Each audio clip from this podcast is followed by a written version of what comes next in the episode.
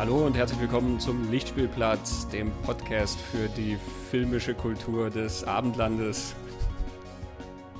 Ich bin, ich bin Christian Genzel, mit mir im Studio sitzt. Christoph, hallo. Entschuldigung, im cineastischen Salon ja. natürlich. Ich bin geistig schon so am Ort unseres heutigen Films, da, da denke ich gar nicht mehr an den Salon, da denke ich ja eher an so eine verruchte Spelunke. Einen Stripclub. ja, genug der Vorrede. Showgirls. Showgirls knöpfen Endlich. wir uns heute vor. ähm, lange diskutiert, auch bei uns, mhm. wann wir das denn nun endlich machen. Jawohl. Wir, haben, wir, wir machen das sowieso ja schon privat seit Jahren, dass wir über diesen Film reden. Wie oft hast du gesehen? Äh, das ist jetzt wahrscheinlich fünfmal. Ich glaube, wir haben viermal geschaut. Mhm. Über 20 Jahre. Oder ja, genau. 15 also, Jahre. Ne, so seit damals immer mal mhm. wieder. Und es ist auch ein Film, der sich immer mal wieder wandelt, wenn man mhm. ihn neu anschaut. Das ist ja schon mal ganz interessant. Ja. Ähm, der eine oder andere weiß ja, dass Showgirls nicht zu den allerbeliebtesten Filmen der Filmgeschichte gehört. Mhm. Ähm, es soll ja Menschen geben, die ihn nicht mögen. Ja. Wobei er ist ja äh, einer der größten DVD-Erfolge für MGM gewesen. Das stimmt. Im mhm. Kino brutal gefloppt, ja. ähm, auf Video dann oder DVD dann sehr, sehr erfolgreich. So erfolgreich, dass es ja sogar Pseudo-Sequels gibt, ähm, äh, die nichts mit dem Film zu tun haben, aber weil der Name Showgirls nicht äh, geschützt ist, gab es dann tatsächlich noch, ich glaube sogar zwei Filme, die Showgirls 2 heißen. Habe ich nicht gesehen. Ich auch nicht. Die sollen uns heute auch nicht beschäftigen. Wir wollen den originalen Showgirls von Paul Verhoeven. Paul mhm. Verhoeven, der große Holländer, der ähm, in seinem Heimatland Filme wie Türkische Früchte, Der Soldat von Oranien oder Der vierte Mann gedreht hat. Mhm. Ähm, sehr provokative Werke. Äh, dann nach Hollywood gegangen ist und dort nicht minder provokative Werke wie Basic Instinct, Robocop, Total Recall, genau. äh, Starship Troopers gemacht hat. Ja. Äh, derweil wieder in, in äh, in Europa. Genau. Zu Hause. Ja, nähern wir uns mal Showgirls. Äh, wir schieben mal die, die Geschichte darum, wie der Film aufgegriffen wurde, ein bisschen nach hinten. Ähm, aber man hört das ja schon durch. Er ist gefloppt und ähm, die Leute haben ihn nicht sehr lieb gehabt. Aber warum dem so ist und was da so alles eingeprasselt ist auf die Leute, das, das schieben wir mal nach hinten. Wir mhm. versuchen erst einmal, uns dem Film überhaupt anzunähern und zu klären, was er überhaupt ist. Ich glaube nämlich, da fängt das Problem auch schon an. okay. Ähm, vielleicht noch kurz, die noch nicht kennen oder das Orientierung haben, versucht jetzt in, in, ein paar Sätzen zusammenzufassen. Die Hauptfigur ist äh, eine Tänzerin, eine erotische Tänzerin, ich glaube, ähm, so kommt man es nennen, oder? Mhm. Sie heißt Naomi Malone, wird gespielt von Elizabeth Berkeley. Äh, die kommt am Anfang nach Las Vegas und will dort den amerikanischen Traum leben, will Karriere machen. Arbeitet zuerst als Tänzerin in so einer in einem Stripclub eigentlich und schafft es dann äh, als wie nennen wir das, Chortänzerin oder in, in, im Ensemble von so einer mhm. großen Las Vegas Show. Mhm. Äh, Genauso eine Nacktrevue genau. ist, also die tanzen dort auch äh, oben ohne. Äh, nennen wir vielleicht da kurz, welche, welche Leute sie da trifft, die irgendwie wichtig sind. Zum einen Gina Gershon. Mhm. Die spielt eine Figur, die die, der Star von dieser Revue ist, von dieser Show. Crystal Connors Crystal heißt Connors. sie dort, benannt nach dem Champagner. äh, und dann nur wichtig, Kyle McLachlan spielt den Manager, glaube ich, oder? Mhm. Von dieser. Ja, Manager, Produzent, irgendwie genau. so ein, ein äh, Svengali hinter den Kulissen. Ja, genau.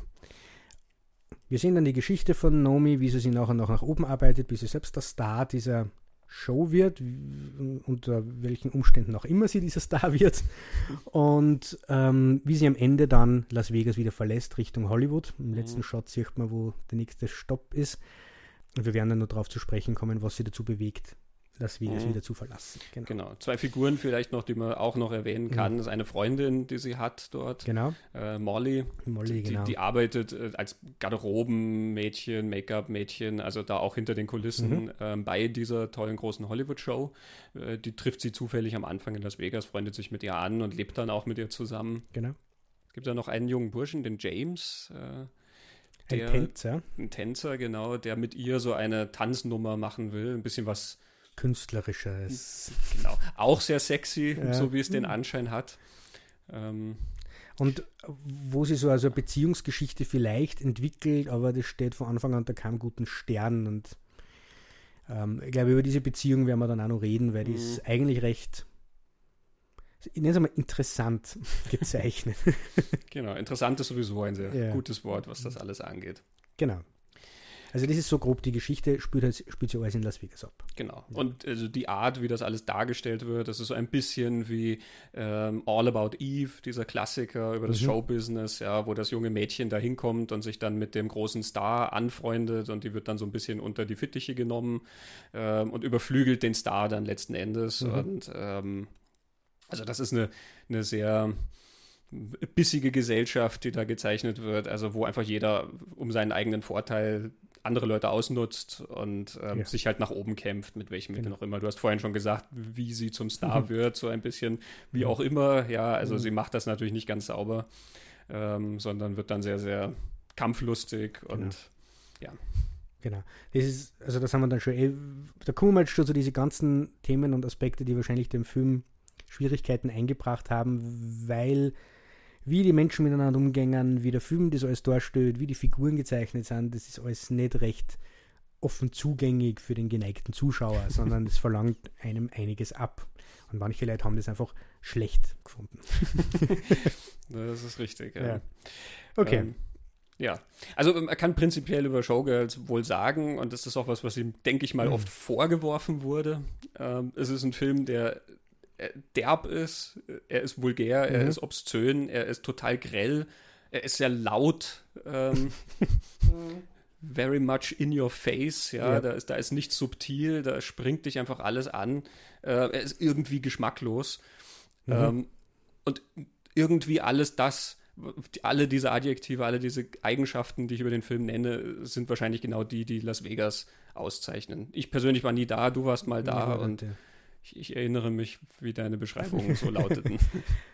Ja, also, nicht, also ich, ich sage jetzt nicht nur ich, ich habe einen Artikel gefunden über ähm, die Kuratorin der, der Showgirls und Nomi-Ausstellung. Es hat in Las Vegas eine Ausstellung gegeben mit, mit Fanart rund um Nomi und Showgirls tatsächlich. Also der Film hat sich ein bisschen rehabilitiert nach 20, 25 Jahren. Ähm, die sagt da, he gets Vegas right. Mhm. Ähm, und ich, ich habe Las Vegas auch so erlebt, plus aber schon dieses Element, das vielleicht der Film nicht so hat, aber das in der Figur der Naomi drinnen ist, diese, das hat schon was Verführerisches und so, schon was, was blend, es blendet auch mhm. ein bisschen so, oder so was Faszinierendes hat, hat der Ort schon. Mhm. Alleine weil er so, so verrückt ist, dass er überhaupt dort ist, wo er ist. Also das rund um die Wüste. Du mhm. fährst durch die Wüste und irgendwann steht auf einmal eine Stadt und die, die glitzert und glänzt und, und blinkt. Also beeindruckend ist die Stadt natürlich schon, aber es ist alles andere auch. Mhm. Also so ein bisschen Gegenentwurf zu dem Las Vegas, wie man das sonst präsentiert kriegt in mhm. anderen Filmen. Ja. Also ähm, das Las Vegas, das uns Frank Sinatra zeigt oder George Clooney im Remake dann, mhm. das ist ja so der normale, äh, das normale Image, was man von Las Vegas mhm. vermittelt kriegt, ne? dieses etwas elegante und dieses, ne, da geht es um viel Geld und deswegen hat das so was ein bisschen Vornehmes, ja, mhm. Leute mit Anzügen und äh, so die Gentlemen und die fein, feine Gesellschaft, die da rumläuft und ich weiß nicht was. Ja. Also ähm, davon ist ja hier nichts zu spüren, ja. aber ähm, von meinen Erinnerungen an das filmische Las Vegas überwiegt immer diese sehr glamouröse Seite. Ja. Also, also sie, das ist der amerikanische Traum eigentlich. Das ist das, was Las Vegas immer ganz gern verkauft. Diese Möglichkeit vom Tellerwäscher zum Millionär mhm. und das mittels Glücksspiel innerhalb einer Nacht kann sich dein Leben ändern. So der große amerikanische Traum. Und Showgirls erzählt die Geschichte vom amerikanischen Traum, nur ist es eben Paul Verhoeven, der sich diesen Traum anschaut und da kommt dann was anderes raus als zum Beispiel die Oceans-Filme. Aber es ist ja eigentlich der Werdegang von Naomi, wie ich gerade erzählt habe, ist ja eigentlich der klassische amerikanische Traum. Ja, genau, von ganz unten nach ganz oben. Genau. Man, man, kriegt ja auch dann irgendwann mit, dass sie. Wo sie herkommt, ja. Ähm, der, der, Background, dass sie tatsächlich als Prostituierte mhm. gearbeitet hat, um irgendwie über die Runden zu kommen. Wie war das? Ähm, ihre Mutter hat ihren Vater erschossen und dann sich selbst oder was umgekehrt? Ich glaube, umgekehrt. Der Vater hat die Mutter erschossen und dann sich selbst, also dann aus dem Waisenhaus geflüchtet. Ne? Genau, und war am Strich. Genau, also eigentlich eine ganz, ganz niedere Herkunft, mhm. die sie hat. Das wird im Film ja auch immer so ein bisschen dargestellt mit ihrer Unbildung. Ne? Sie, genau, sie ist nicht, äh, genau, sie weiß Sachen nicht, sie ist nicht gebildet, genau. Sie weiß nicht, was ein MBA ist zum Beispiel, mhm. oder das macht sich ja dann jeder lustig über sie, weil sie Versace, mhm. also weil sie nicht weiß, wie man Versace ausspricht, sie sagt Versace. Mhm. Ähm, Ja, und von dem dann so ganz nach oben als Goddess. Ja, zum Schluss ja. ist sie die, der Star dieser größten Las Vegas Show überhaupt ähm, und ist Goddess, die Göttin, mhm. die da drin ist ja, und wird gefeiert. Sie ist, finde ich, damit auch eine Figur und ein Charakter aus einer Gesellschaftsschicht, die man selten in Filme als Protagonisten. Ich würde jetzt gar nicht sagen, sie ist unsere Heldin, weil sie ist unglaublich schwer, sie mit, mit ja. dieser Nome zu identifizieren, weil die ist kein besonders sympathischer Charakter. Mhm.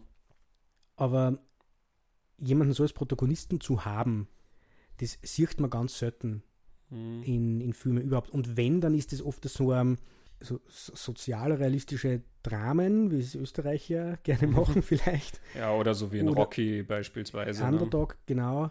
Oder ein bisschen so romantisierte Versionen von, ja. von die, die, kleinen Leute. Wobei ich würde sagen, das, was dann Arbeiterklasse ist, was zum Beispiel Kevin Smith da ganz gerne mal mhm. hernimmt, das ist schon nur mal was anderes wie die Gesellschaftsschicht, aus der diese Naomi kommt. Die kommt wirklich von, die ist durchgefallen gewesen durch mhm. das soziale Netz. Ja. ja. Was dann im Umkehrschluss wieder erklärt, warum sie so agiert, wie sie agiert, um sich selber aus dieser Scheiße zu ziehen. Mhm. Und auch da wäre Höfen völlig unromantisch, wie er auf diesen Menschen schaut, sondern das ist eine, die, die vulgär ist, das ist eine, die äh, nicht gebildet ist, wo Statussymbole eine große Rolle spielen. Mhm. Ähm, die auch sehr aggressiv vorgeht in allem. Das ist ja oft was, was sie so unsympathisch auch mhm. macht, mhm. ja, weil die irgendwie permanent ausflippt und so, mhm. so extrem immer reagiert. Ja. Also so überreagiert irgendwie, null Verhandlungsgeschick und gar nichts. Ja, es hat, es hat sehr was Persönlichkeitsgestörtes, wie, wie, sie tut. Also sie hat null Frustrationstoleranz und auf Kränkungen kippt sie so völlig in die Wut und die Aggression. ja, ja, also gleich am Anfang. Aber gut, ich meine, ja, sie ist halt frustriert, ne, weil sie da hinkommt und ihr, ihr einziger Besitz, nämlich der Koffer, den sie da hatte, mhm. wurde ja gleich geklaut. So. Mhm. Und, aber wie sie dann da sitzt und ihr Fastfood durch die Gegend wirft, ja. ja. das hat dann schon fast natürlich wieder was Witziges irgendwie an genau. sich. Ne? Aber es ist interessant, weil du sagst, dass man das sonst nicht sieht, denn ein Vergleichsfilm zu Showgirls ist ja immer Flashdance vom selben Autor, Joe Esterhaas, mhm. ne, der ja auch eine, eine junge Frau äh, will als Tänzerin das irgendwie schaffen und also weil sie eigentlich Ballett studieren mhm. will ne, und sie arbeitet dann in so einer kleinen Kneipe als Tänzerin und dann arbeitet sie sich da irgendwie hoch und das ist ja auch Arbeiterklasse. Also in Flashdance, die arbeitet als Schweißerin. Ne? Mhm. Ne? Nur ist Flashdance da zum Beispiel viel romantisierter. Ähm, Jennifer Beals ist ja da total sympathisch und, und angenehm irgendwie. Die ist ja sehr, die ist fürsorglich, die kümmert sich um eine alte Frau nebenher und also jede Menge positive Eigenschaften irgendwie, aufgrund derer wir ihr das ja alles wünschen, was sie dort schafft. Mhm.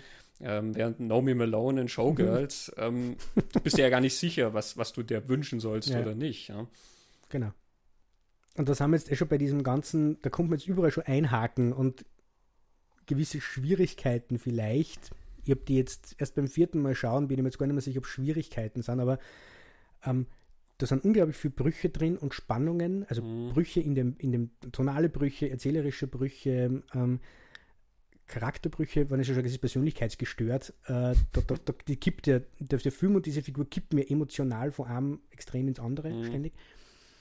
Aber also Spannungen in der, in der Inszenierung, in, in dem, was er da, da, sagt, das reibt sie die ganze Zeit sehr massiv. Das kombiniert mit dieser massiven Aggressivität, mhm. die, die, dieser Film, also ich finde den unglaublich aggressiv, einer der aggressivsten Filme.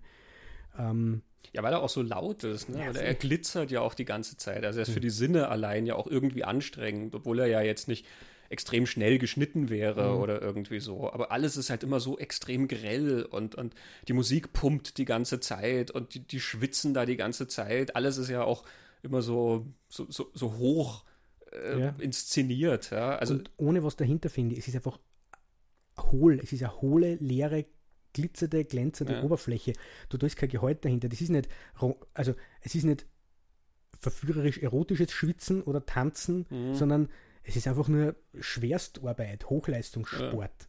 Ja. ähm, die Kulissen, alles, was er da dort sagt, das ist nicht dieses verführerische Vegas, das glänzt und, und, und so, sondern das ist alles billiger Plastik, genauso mhm. wie Figuren. Da ist, da ist wenig Gehalt dahinter. Bei mhm. Kam, den du da triffst, am ehesten bei dieser Molly, finde ich, die, die mhm. Freundin von ihr, wo Emotion da ist. Mhm, irgendwie. Die so einen gewissen Wert auch vertritt. Ja. Ne? Sie sagt dann auch einmal, pass auf, dass du dich da nicht zu sehr reinziehen lässt und so genau. in diese Welt. Ne?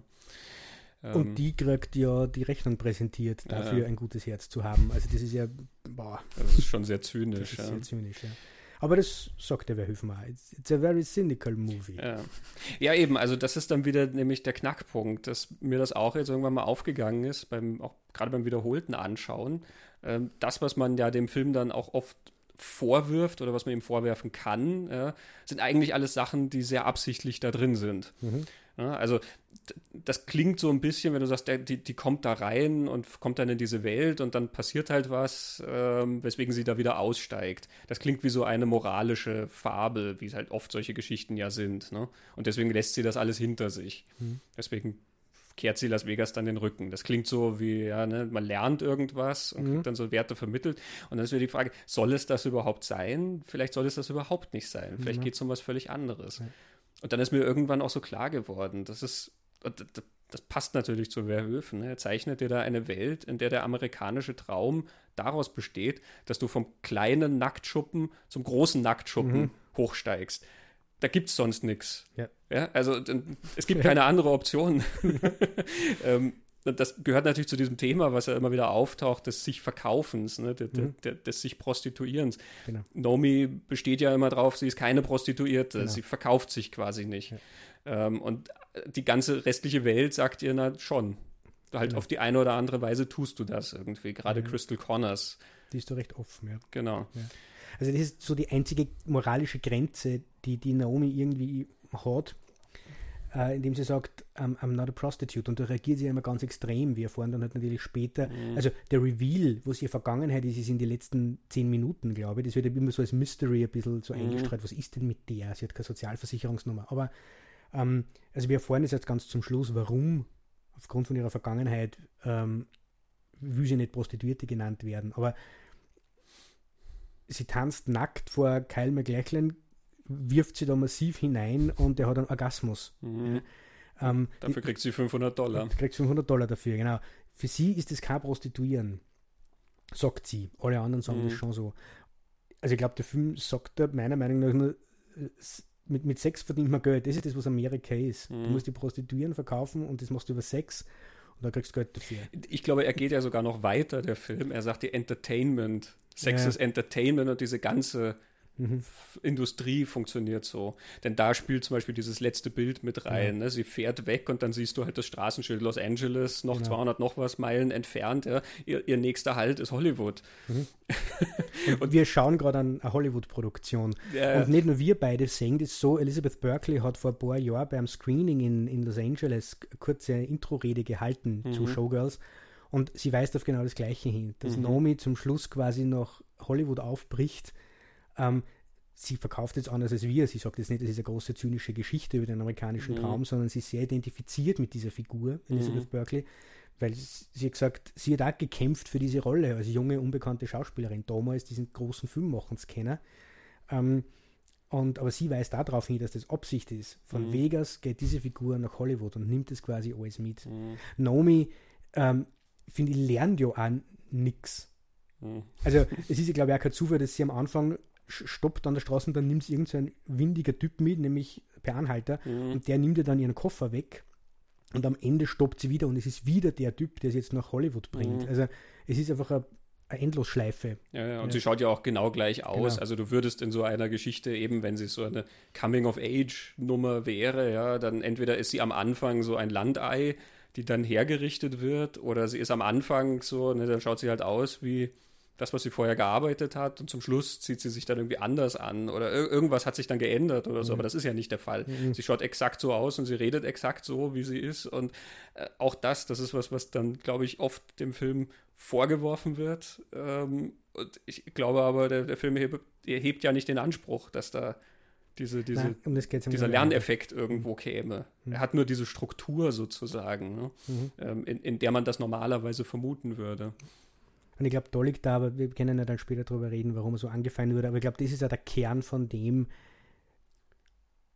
wo die Feindschaft herkommt und diese massiven Vorwürfe. Ich glaube, er greift damit eine heilige Kuh an. Du kannst in Amerika, finde ich, viel kritischer mit Autoritäten und gewissen Dingen umgehen. Also in Amerika, ich sage jetzt Mhm. nicht Amerika, wir reden über Filme, also sagen wir, Hollywood macht, finde ich, sehr kritische, über politische Filme zum Beispiel. Die würzt, Mhm. glaube ich, in, in Österreich und Deutschland so gar nicht machen können, wie die gewisse politische Autoritäten immer wieder angreifen. Mhm.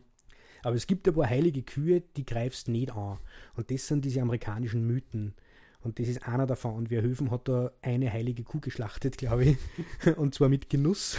Und das ist, glaube ich, der Grund, warum mhm äh, da so massiv dagegen gefahren worden ist und das nicht gutiert wurde, überhaupt nicht. Mhm. Und man abgeregt hat sie hauptsächlich Elizabeth Berkeley. Wir waren jetzt richtig rächen, Verhöfen hat Starship Troopers ja nachher gemacht, oder? Genau, der war zwei Jahre danach dann. Also es hat bei ihm nicht lange gedauert, bis er wieder Arbeit gekriegt hat. Über mhm. Elizabeth Berkeley reden wir vielleicht noch. Die, also man, ich, ich, man könnte sagen, ist so die Karriere nachhaltig ruiniert oder geschädigt. Ja.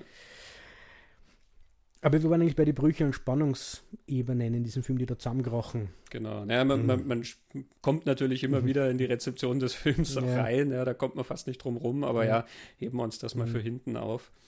Was, was, ich ja sehr spannend finde, ähm, ist, wie ja alle diese Beziehungen, die in dem Film gezeichnet sind, immer durch Sex und Macht charakterisiert sind. Alle Beziehungen bestehen mhm. aus Sex und Macht. Das ist die allererste, sie kommt und der Anhalter macht sich sofort an sie ran. Mhm. Er sagt gleich, ah, kannst du ein bisschen näher rücken und so und dann zückt sie das Messer mhm. und so, ja, dann haben die so ein kleines Machtspielchen irgendwie und so zieht sich das durch. Mit Crystal Connors hat sie diese Machtspielchen und es ist auf einer sexuellen Ebene. Mhm. Mit äh, der, der Kyle McLachlan-Figur mhm. hat sie das, mit diesem Tänzer und so. Mhm. Die einzige Figur, die nicht durch ihre Sexualität charakterisiert ist, ist ihre Freundin, die Molly. Die Molly. Mhm. Und das wird am Anfang sogar noch sozusagen aus dem Weg geräumt. Die ja, fragt genau. am Anfang, willst are du mich anmachen? Genau, are you hitting on me? Also Molly bietet ihr an, sie, sie merkt, diese, diese Nomi hat ihren Koffer verloren, hat nichts, steht allein in Las Vegas und sie sagt, du kannst bei mir übernachten. Mhm. Und das Erste, was Nomi fragt, ist, are you hitting on me? Mhm. Und sie sagt, na. Und dann ist Nomi total erleichtert. Mhm. Und das wird dann zwischen den beiden nie Thema. Genau. Mhm. Also das ist die eine Figur, die dort rausfällt. Ansonsten sind alle immer durch Sex und Macht charakterisiert. Genau. Und ich, ich, ich glaube dem Film auch, dass diese Beziehung, Molly und, und, und Nomi, eine ernst gemeinte Freundschaft zeichnen soll. Mhm. Ich glaube, er nimmt die Freundschaft dieser beiden Frauen ernst und versucht, dieser ernsthaft zu, zu porträtieren, so gut es halt geht. Mhm. Ich glaube halt, dass deswegen, wir hatten es ja schon erwähnt, dass dann was, was Schlimmes passiert. Das ist eine mhm. Vergewaltigung, die dann mhm. kommt. Ähm, es gibt da diesen, ich glaube, ein Country-Sänger soll es sein, oder? Okay, Country, ja, ich hätte eher so, so ein Schnulzen, Schlager, aber es ist wahrscheinlich ein Country-Sänger. Er schaut zumindest, er hat bei Dr. Quinn mitgespielt, wahrscheinlich ist er Country-Sänger. Äh, wahrscheinlich ist es, ist es wie so ein Garth Brooks-Typ, äh, oder? Mit den langen, wallenden Haaren. Andrew Carver. Ja, jawohl. ähm, also ganz berühmter Typ, der dann da irgendwie ankommt und der auch sofort, also Nomi geht hin und sagt, I like your music und er sagt, well, I like your ass. Also es reagieren ja alle sexuell und auch ja. auf Nomi. Also das Erste, was jeder zu ihr sagt, ist, du bist sexy, du bist scharf, ich will mit ja. dir schlafen. So, jeder. Also da auch keine Ausnahme. Mhm. Und dann aber ihre Freundin, also Molly, die steht so auf den Andrew Carver und seine Musik. Also bringt sich die beiden irgendwie so zusammen und es endet dann damit, dass äh, Molly von Andrew Carver und zwei seiner, seiner Kasperlen so, ja. vergewaltigt wird. Ja. So eine Gruppenvergewaltigung. Oh, alles sehr, sehr derb und, und brutal mhm. gezeichnet. Ja. Ähm, und ich glaube ja, dass das damit zusammenhängt, eben weil Molly diese eine Figur ist, die nicht sexuell gezeichnet wird die wird sozusagen gewaltsam in diese Welt reingerissen. Mhm. Ja? Also du entkommst dem nicht in dieser Welt, die Verhöfen da zeichnet. Verhöfen und Esterhaas, wie auch immer. Mhm. Ähm, die eben nur aus Sex und Macht besteht, kannst du dich dem sozusagen nicht verweigern, glaube ich. Mhm. Und es gibt einen kurzen Moment, weil ja eben, wie du sagst, Nomi geht hin, sie ist dann die Goddess schon, sie ist ein Star, mhm. deswegen kann sie den anderen Star gleich mal ansprechen und er kennt sie auch und der sagt, I like your ass. Und da dämmert ihr schon, der, der ist vielleicht nicht dieser, dieser nette, gemütliche, liebevolle, den heute, der in seine Songs mhm. er ist. Ähm, und ich glaube, einen kurzen Moment überlegt, ob sie ja. diese Verbindung herstellt. Nur sie macht es dann trotzdem. Also sie lässt ihr Freundin da reinlaufen. Ähm, was dann auch wieder so was Spezielles mit diesem Nomi-Charakter macht also siehst du dann nicht sympathischer. Mhm, Dafür kommt dann so die Racheaktion. Sie mischt nämlich diesen Carver massiv auf. ähm, also so vom feministischen Standpunkt kommt man sagen, das ist eine Frau, die sich nichts gefallen lässt, vernärmt und die setzt sie durch in der mhm. Welt und, ähm, und wehrt sie ja. Und das tut sie ja tatsächlich. Und sie setzt da damit auch ihre Sexualität ein, um dorthin zu kommen, wo sie hin will, aber auch um diesen Typen aufzumischen. Weil sie mhm. suggeriert denen dann, sie kommt um mit ihm zu schlafen und sie macht ihn richtig, richtig fertig. aber eben, ich glaube, das war damals, jetzt dreht man schon die ganze Zeit, das war sehr, sehr viel, was da zugemutet wurde am, am Publikum, glaube ich. Mhm. Eigentlich schon, ja. Mhm. Und das natürlich mit einem, mit so einem Ansatz, der ja auch sagen wir mal, Leute nicht unbedingt einlädt, mhm. sich damit auseinanderzusetzen. Ne? Also Leute sind dann vielleicht peinlich berührt von dem, was da ist, weil es halt eben so viel um Sex und Erotik geht. Das ist gerade in Amerika, glaube ich, ein mhm. puh, schwerer Brocken irgendwie. Ähm, und aber auch eben, er macht das nicht durch Figuren, die du dann, von denen du so Anteil am Schicksal zum Beispiel nehmen würdest, wie das manchmal andere Filme machen. Ne? Und die, also das ist ja, glaube ich, auch so ein Bruch, der zwischen dem intellektuell-rationalen, so was erzählt er dann auf einer gewissen Ebene, er geht gewisse Themen an, die wir jetzt schon mhm. gesagt haben, mit dem amerikanischen Traum, den exerziert er durch, folgt aber damit einer, also die Geschichte folgt einer Struktur, die ganz klassisch in Hollywood tausendmal erzählt worden ist. Mhm. Ja. Gleichzeitig geht es aber unglaublich realistisch an von dem, wie porträtiert er diese, diese Welt, diese Figuren, die Beziehungen untereinander. Das ist sehr, sehr echt. Und, und Verhoeven sagt ja in einem, in einem QA, vor, vor ein paar Jahren hat er das gesagt, uh, it's my best documented movie. And my most realistic movie. Mhm. Und gleichzeitig sagt er aber, und das sieht man im Film auch, die Inszenierung ist immer total überhöht. Also die Lichter, die blinken, du hast gesagt, er ist unglaublich laut, die Musik, ähm, auch wie die, die Schauspielerinnen und Schauspieler agieren. Ich kann mich erinnern, Elizabeth Berkeley hat sehr viel Kritik dafür gekriegt, sie würde so schlecht spielen. Mhm. Ich finde, man, man sieht dem Film ja an, das ist nicht sie, mhm. sondern das sind Regieanweisungen. Mehr, mehr, mehr, krasser, krasser. Mhm. Wenn, wenn sie so, so Auszucker hat und dann gegen, die, gegen das Auto tritt und so, diese extremen Gefühlsausbrüche, das ist Absicht. Mhm. Das ist dann schon so ein Bruch. Und das ist die intellektuelle Ebene und dann auch noch das Emotionale. Der Film ist auch mit dir so aggressiv, der drängt sich mir ja total auf. Seine Sexualität ist total aggressiv. Ich finde das null erotisch, was da passiert. Nichts. Obwohl die alle nichts haben. Ähm, ah, das sagt Verhoeven. It's the most anti-erotic movie. er hat auch nicht verstanden, die Werbekampagne. Er hat irgendwo erklärt, the most erotic movie you've ever seen. It's ja. the most anti-erotic movie. Und eben, das, der mhm. Film gibt da ja nichts. Also du gehst vielleicht eine, weißt die, die nackten Körper sehen willst. Ja, leider ist das aber aggressiv, aufdringlich und überhaupt nicht erotisch. Du willst einen amerikanischen Traum sehen, den zerfetzt er da. Du willst eine sympathische Figur sehen. Die Nomi ist überhaupt nicht sympathisch, mhm. sondern manipulativ. Höchst manipulativ. Mhm. Eben. Und wenn es äh, wenn es schon weiß, dass du so eine Auseinandersetzung mit all diesen Themen haben willst, dann willst du das vielleicht noch auf eine gewisse Art und Weise, sozusagen ist etwas Feinsinniges und ich weiß nicht was. Und der Film ist halt so grell und derb wie sein Thema mhm. letzten Endes. Ne? Mhm. Also wie, wie Verhöfen halt natürlich ja. oft solche Themen anpackt.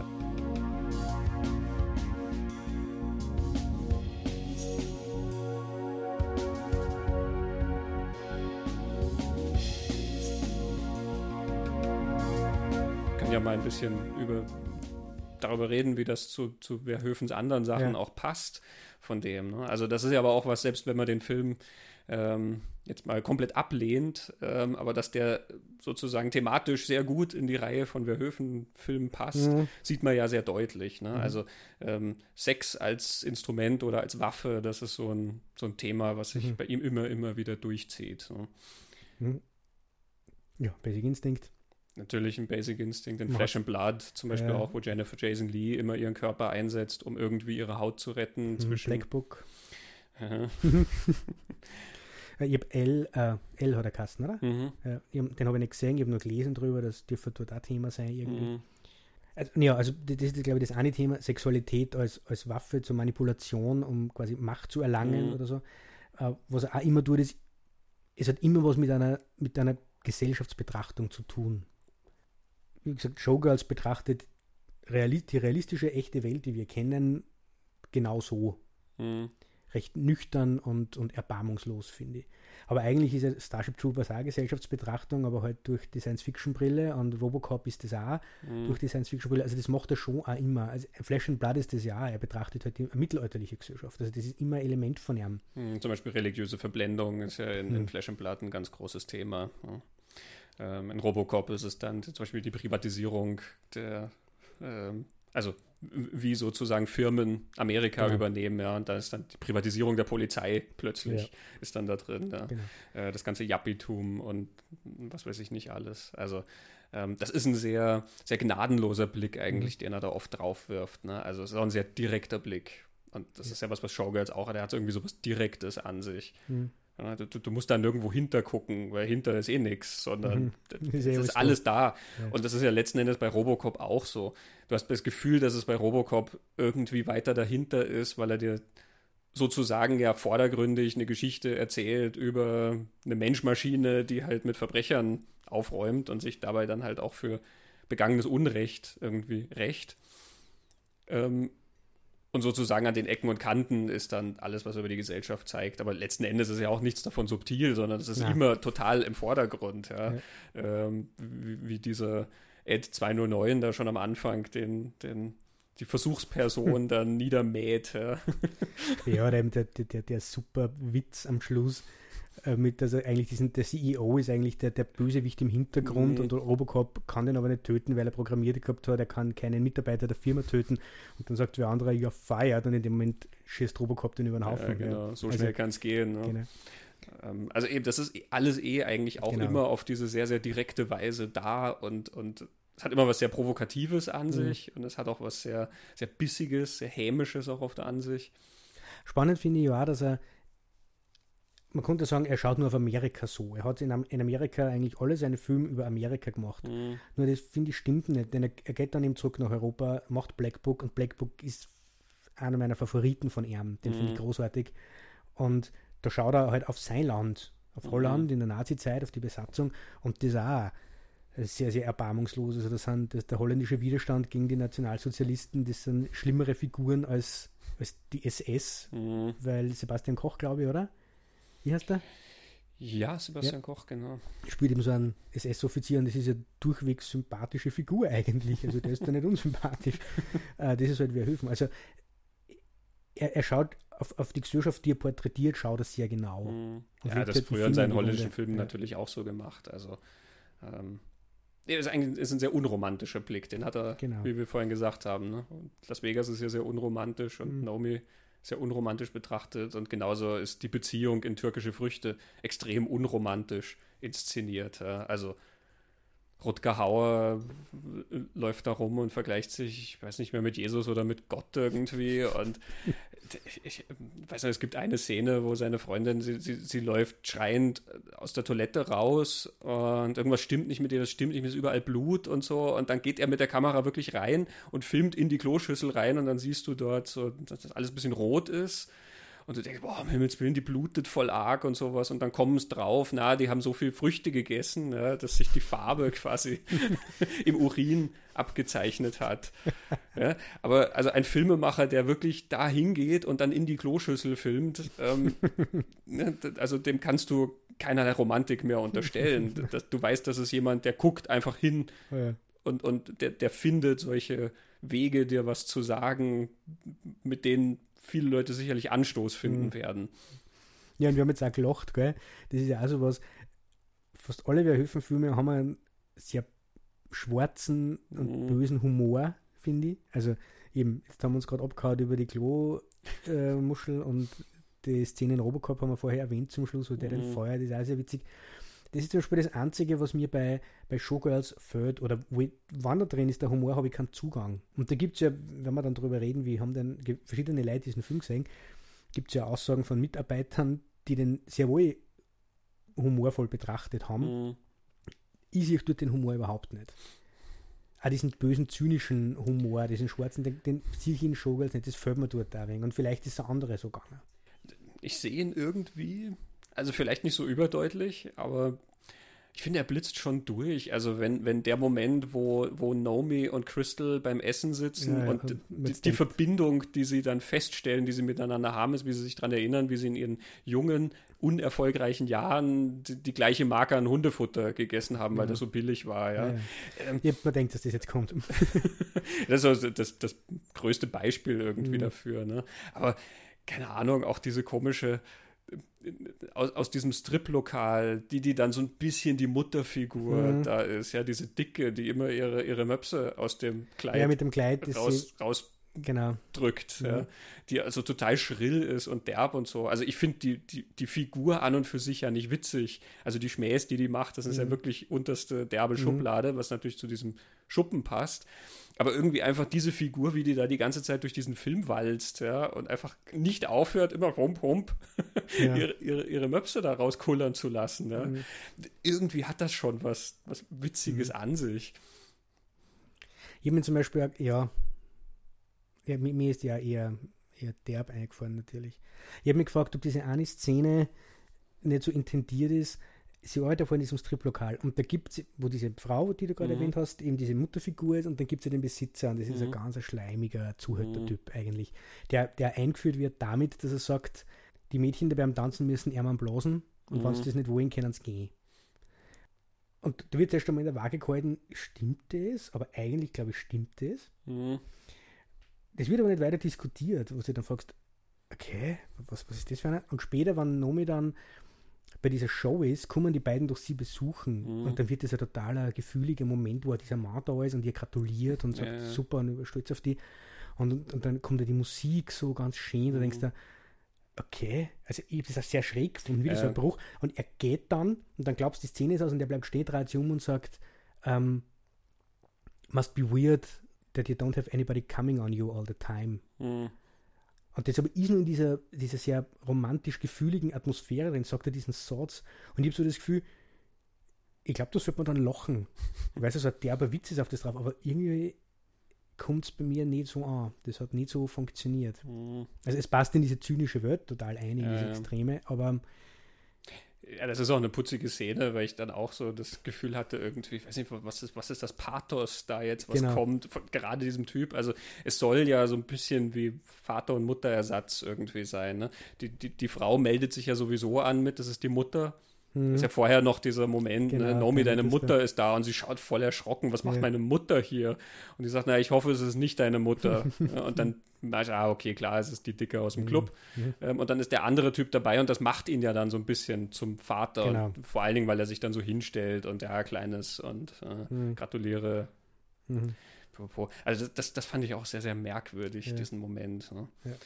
Also vor allem, also dahinter muss man, darf man nicht vergessen, es geht die ganze Zeit darum, dass das einer ist, der sie oral befriedigen lässt von seinen Tänzerinnen und Mädchen ausschmeißt, die es nicht dann. Er geht mhm. auch ganz grob mit denen um. Also ganz ein unguter Typ. Ähm, und Nomi erzählt die ganze Zeit, sie prostituiert sie nicht. Das tut sie nicht. Und denkst du, okay, aber da, also es wird nicht aufgelöst, aber ja, aber so. die, die, Suggestion ist natürlich da. Also ja, er, er sagt das ja dieser einen Newcomerin da, der Penny. Mhm. Ähm, und sagt, naja, und also wenn du die erste Woche überstehen willst, dann kommst du mal vorbei und bläst mir ein. Mhm. Und sie fragt ja dann, wenn er dann weg ist, fragt sie, ja, stimmt das wirklich? Und dann kommt der Schnitt und wir erfahren die Antwort genau. nicht. Aber ähm, nachdem wir alle anderen Figuren ja auch immer so sehen, also da gibt es diesen einen komischen Agenten oder was weiß ich, der für die Show arbeitet, der, der sie dann zum Casting einlädt, nur so eine kleine Nebenfigur, ähm, mhm. der sie dann später auf der Messe ja, genau. angräbt. Ne? Genau, ähm, der, der ihr den Job auf der Messe gibt und ihr wird schon gesagt, geh dort nicht hin. Genau, und dann aber mhm. soll sie ja quasi auch mit ins Hotelzimmer und alles mhm. gehen. Ne? Und den, also wenn diese Szene auf der Messe nicht wäre, der ist am Anfang auch schon, wo er sie zum Casting einlädt und wenn er dann geht, klappst da irgendwem, irgendeiner mhm. von den Frauen so auf den Hintern, ja. Also äh, alle diese Männer, die da durchlaufen, sind ja so echte MeToo-Kandidaten. also Kandidaten für die MeToo-Bewegung. Ja, ähm, und genauso Kyle McLachlan, ähm, der dann ja diesen, ich glaube Phil heißt er, ähm, okay. diesen Typ von der Messe, den lässt er doch dann raufkommandieren. Ja? Äh, und, und scheißt ihn zusammen, mhm. ja, was ihm einfällt. Und wenn das noch einmal passiert, dann. Und er muss sich entschuldigen. Genau. Mhm. Und dann trabt der Typ ab. Und wenn dann Nomi auch weg ist, dann ruft er ihn wieder an und sagt: hey, Phil, komm rauf. Ja, ähm, und lochen nämlich. Ja, also du weißt, hey, äh, das, das ist so eine Show, die machen die für die Mädels. Genau. Wes weswegen es dann wieder interessant ist, der Film wurde dann teilweise ja als frauenverachtend angesehen sexistisch, ja. was auch immer. Ja. ja. Ähm, aber die Frauenfiguren sind ja eigentlich dann noch irgendwie positiver gezeichnet als die Männerfiguren. Ja. Die Frauenfiguren, äh, die kämpfen dann wenigstens zum Beispiel um Selbstbestimmung, solche Sachen. Und der Film gibt, zumindest seine Hauptfigur, gibt Nomi diesen Moment Mhm. der Selbstbestimmung und des Triumphes ja. Eben in dieser Andrew Carver-Szene. Ähm, und da, dass er sie lösen kann von dem. Also die Nomi-Figur kriegt diese Triumphmomente, diese Mhm. Erfolgsmomente. Das, das macht der Film ja schon. Ähm, ich finde da eher, dass der Film äh, eine frauenfeindliche Gesellschaft porträtiert Mhm. und da einfach nüchtern hinschaut. Genau, die Frau Ja. ist dort eine Ware in diesem. Genau. Und dort gibt es keine Männer, die sie irgendwie für sie einsetzen. Dieser den James haben wir ja erwähnt, kurz, Mhm. diesen Tänzer. Der kommt ein bisschen so mit diesem Thema, lass den nicht ausnutzen von Ja. denen, aber der ist ja auch kein hundertprozentig. Na, er gräbt ja jede von seinen Genau. Tänzerinnen an. Also man ist sich ja dann eh nicht sicher, die proben sozusagen 30 Sekunden da eine Tanzroutine Mhm. und dann wechselt das eh schon über in Genau. Techtelmechtel irgendwie. So fast Beischlaf. Sie- und nachdem sie, verweigert dann ja. irgendwie da nicht so, also sie geht schon irgendwie drauf ein, Mhm. aber jetzt nicht so hundertprozentig. Ne? Mhm. Ähm, und dann hat er ja eh schon die nächste am Start. Ja. Und erzählt der genau den gleichen Bullshit, Genau. ne? Du bist so talentiert und das habe ich für dich aufgenommen und so und so. Also ich glaube, der ist schon so intendiert, dass das, was er sagt, wenn er sagt, also wenn er ihr sagt, du hast viel zu viel Talent für Mhm. diese doofe Show oder irgendwie so, ähm, dass du das als wahr empfinden solltest, als aufrichtig empfinden Mhm. sollst. Ich glaube, das ist schon so gemeint. Glaube ja. Aber es wird natürlich dadurch auch sehr viel weggenommen dann wieder, weil Mhm. er eben eigentlich ja auch ein Schuft ist. Genau. Wobei er kriegt ja dann noch die, diese Szene später, wo er sein, seine Tanzinszenierung machen kann, wieder in diesem Stripclub und Mhm. ausgebuht wird. Nomi ist zu dem Zeitpunkt schon die, die Göttin und geht dorthin und sieht es. Da kommt dann außer, dass die, diese neue, die da quasi der Nomi Ersatz dann wird, äh, äh, sie werden heiraten, weil sie ist Mhm. schwanger.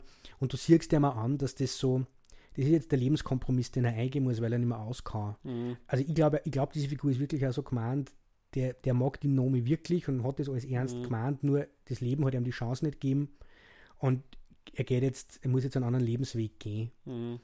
Was, was ja so ganz, eigentlich ganz, das ist nicht einmal mehr traurig, das ist aber eine unglaublich bittere Geschichte, Mhm. finde ich. Also, boah, Ja, das ist Und es ist Ort, nämlich wo deine so- Träume begraben werden. genau. ne? Und es ist nämlich wirklich unglaublich realistisch, glaube ich. Mhm. Ich glaube, solche Biografien passieren immer und immer wieder. Mhm. Und nicht nur in Las Vegas. Genau. Ja, das passt natürlich auch wieder zu diesem sehr schonungslosen Blick, den Mhm. Verhöfen hat. Ne? Also die Beziehung in türkische Früchte zum Beispiel, die basiert ja auch nicht auf, weiß nicht, Hafengeklimper oder so, sondern Mhm. ne, das ist auch alles sehr, sehr, sehr direkt und derb und Leute verletzen sich da und, und Leute haben sehr, sehr viele Fehler auch. Ne? Also Mhm. auch wenn James dann als gewissermaßen aufrichtige Figur gezeichnet wird, ähm, der ehrlich Interesse an ihr hat, er hat ja dann sogar diesen, diesen Satz, also eben, dass er ja äh, auch andere Frauen dann beglücken mag. Er sagt, ja, das, das wird er immer haben. Oder so. Das ist ein, das ist ein Fehler, den er hat und den wird er Mhm. immer haben. Irgendwie so sagt er es. Ne? Das ist that's who I am. Ähm, also das, das, der, der Film will das sozusagen ja gar nicht, dass er den dann so hochstilisiert als sozusagen die, die strahlende Alternative Ja. ne, sondern das sind alles irgendwie so Schattierungen dann da drin und der ist dann noch so das, das Beste sozusagen. Und auch Kyle McLachlan ist ja wieder eine andere Schattierung. Mhm. Also der ist halt der Manager und was wir jetzt noch gar nicht erwähnt haben, äh, Naomi schlaft mit genau einer Person in diesem ganzen Film. Also hat Sex. Mhm. Ja, sie, verwei sie verweigert das ja allen Männern, obwohl alle Männer permanent wollen. Aber das ist eben Kyle McLachlan und das setzt sie auch manipulativ ein. So ein Grund, warum sie mit dem James nicht ins Bett geht, weil Kyle McLachlan kann sie weiterbringen. Mhm. Ähm, und das tut der dann aber auch. Fällt dir aber dann nachher wieder in den Rücken, wo quasi das Geschäft, das Business wieder Mhm. so quasi, ja, die andere ist der Star und deswegen kriegst du jetzt da diesen Auftritt oder keine Ahnung genau, was dann ist. Aber er bringt sie dann nur bis zum gewissen Punkt weiter und geht dann halt vor quasi die Geldgeber in die Knie. Mhm. Aber er ist halt auch so eine Schattierung. Und ganz viele andere Männer sind halt nur viel Ärger. Aber es gibt keinen einzigen guten Mann in dem Film tatsächlich. Ja. Mhm. Es ist die Gesellschaft, die, die sexistisch und frauenfeindlich ist.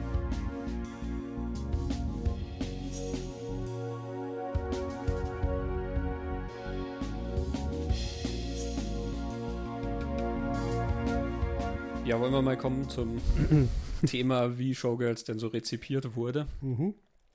Also man hat es ja schon rausgehört, auch mein ähm, es, es gab wenig Liebe für diesen Film. Ja, genau. Gibt ein Zitat aus äh, Scream 2, ich weiß nicht, wer es im Kopf hat. Da ruft ähm, Ghostface Randy an und fragt den, den Stehsatz aus Scream, what's your favorite scary movie? Und Randy sagt drauf Showgirls. Absolutely frightening. ähm, Showgirls war 1995 und Scream 2 1997 und ich finde, es zeigt recht gut, wie der damals Mitte der 90er aufgenommen mhm. ist. Also völlig furchtbar. Und dem ist im Film ist, glaube ich, alles abgesprochen worden. Also der ist als Film nicht gut, schlecht inszeniert, schlecht gemacht, schlecht geschrieben. Die Schauspieler sind schlecht. Das Thema, die Welt, das ist alles furchtbar. Mhm. Und zu dem Zeitpunkt war Verhoeven ja eigentlich ein gefeierter Regisseur. Joe Esterhaus, der Drehbuchautor, war auch ein gefeierter Drehbuchautor. Sehr gut bezahlter mhm. Drehbuchautor. Genau. Wie gefeiert er war, kann man darüber streiten, weil bei ihm ja sehr viele immer sehr. Ja, aber wenn er eine Million für ein Drehbuch kriegt, dann ja, er war halt einer, der sozusagen erfolgreiche Filme schreibt, aber ja. ich glaube, kritisch gesehen hat jetzt okay. Joe Esterhaas relativ wenig Lob dann letzten Endes da abgekriegt. Ne? Aber ja, also der Film hat eine, einen Rekord aufgestellt an goldenen Himbeeren, die er, er erhalten hat. Also die goldene Himbeere ist hier äh, Auszeichnung, also in Anführungszeichen, für die schlechteste Musik, den schlechtesten Originalsong, die schlechteste Schauspielerin, den schlechtesten neuen Star, das schlechteste Drehbuch, den schlechtesten Film und den schlechtesten Regisseur. Mhm. Ähm, und Verhoeven, das muss man mir sehr zugute mhm. halten, Verhoeven war ja der allererste Regisseur, der hingegangen ist zur Verleihung dieser goldenen Himbeere und er hat sich seine goldene Himbeere abgeholt. Ähm, die Goldene Himbeere gibt es irgendwo schon seit den, ich glaube, frühen 80ern mhm. wurde die verliehen. Das ist natürlich so ein, ein Witz ja immer gewesen. Genau. Ähm, immer eine Woche vor der Oscarverleihung. Genau. Ja. Ähm, oder kurz vorher. Es ist, glaube ich, nicht mhm. immer eine Woche, aber es ist kurz vorher. Mhm. Ähm, und es ist ja nie jemand hingegangen, um, um sich das tatsächlich abzuholen, diesen, diesen Preis in mhm. Anführungszeichen. Ja. Ähm, es gab so zwei, drei Leute, die sich so ein Schmäh draus gemacht haben, dass sie dann gesagt haben, ja, schickt's mir den halt. Ich glaube, Bill mhm. Cosby hat irgendwie mal gesagt, ja, schickt's mhm. mir den halt zu. Oder irgendwie so, wahrscheinlich, weil er die provozieren wollte und schauen wollte, ob die tatsächlich dann irgendeine Statue oder sowas mhm. bauen oder was, ich weiß nicht. Verhöfen ist hingegangen und hat dieses Ding angenommen und dann hat er eine Rede gehalten und ich, ich zitiere hier aus dem Verhöfen-Buch von Douglas Kesey und Paul Duncan. Ähm, Verhoeven hat in seiner äh, Dankesrede dann gesagt, als ich noch in den Niederlanden meine Filme drehte, verurteilten die Kritiker sie als dekadent, pervers und ordinär. Also zog ich in die Vereinigten Staaten. Das war vor zehn Jahren. Und jetzt werden meine Filme in diesem Land verurteilt als dekadent, pervers und ordinär. Ich bin sehr froh über all diese Auszeichnungen, weil sie sicherlich bedeuten, dass ich hier akzeptiert werde und dass ich ein Teil dieser großartigen amerikanischen Gesellschaft bin. ja, er ist, er ist ein Star.